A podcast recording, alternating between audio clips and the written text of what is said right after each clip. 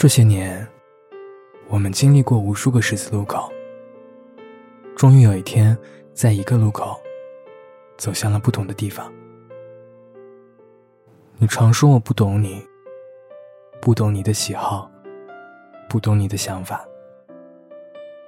我可能是不懂，但你为什么从来都不同我讲呢？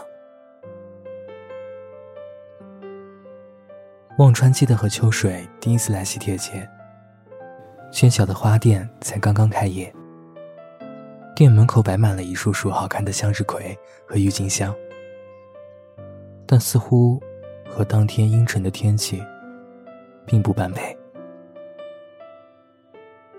他们找了一家别致的店铺，秋水从货架上取下一幅红色、画着桔梗花的喜帖。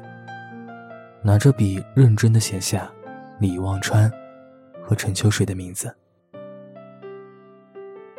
喜欢吗？秋水问望川。望川笑了笑，说：“真诚和永恒的爱。”但你知道桔梗的另一种花语是什么吗？你叫望川，我叫秋水。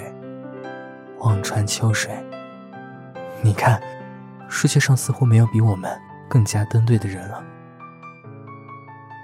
他打断了忘川的话，把喜帖轻轻的合上。街上熙熙攘攘，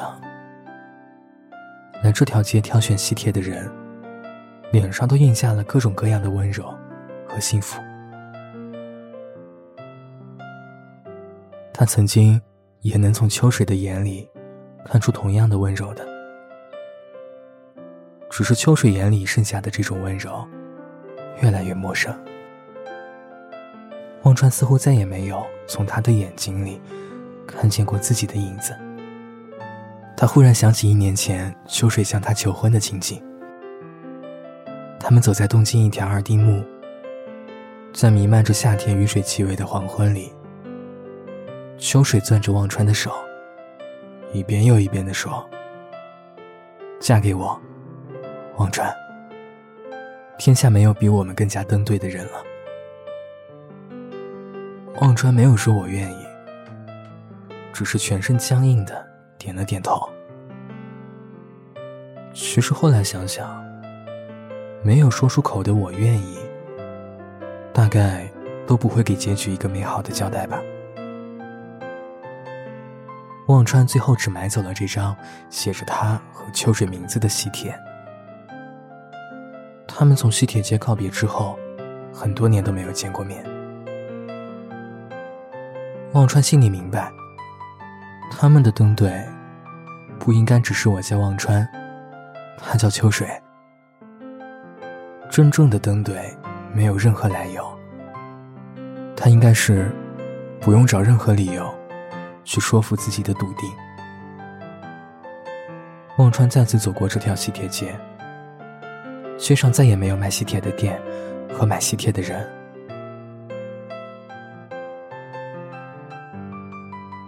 街角的花店挂上了转租的牌子，留在店里的花依然盛开着。忘川最喜欢大提琴的声音，听上去很深沉，深沉的有些让人难过。我现在重新站在东京了，和我们以前走过的这条二丁目。忘川想发短信告诉秋水，但是已经没有必要了。其实一段故事说到最后，只有故事里的人被时间抽丝剥茧般的改变了原先的样子，而在情节里留下的，是和往日相似的。细枝末节。夕阳把街口的路灯照得很有质感。你以前也见过吗？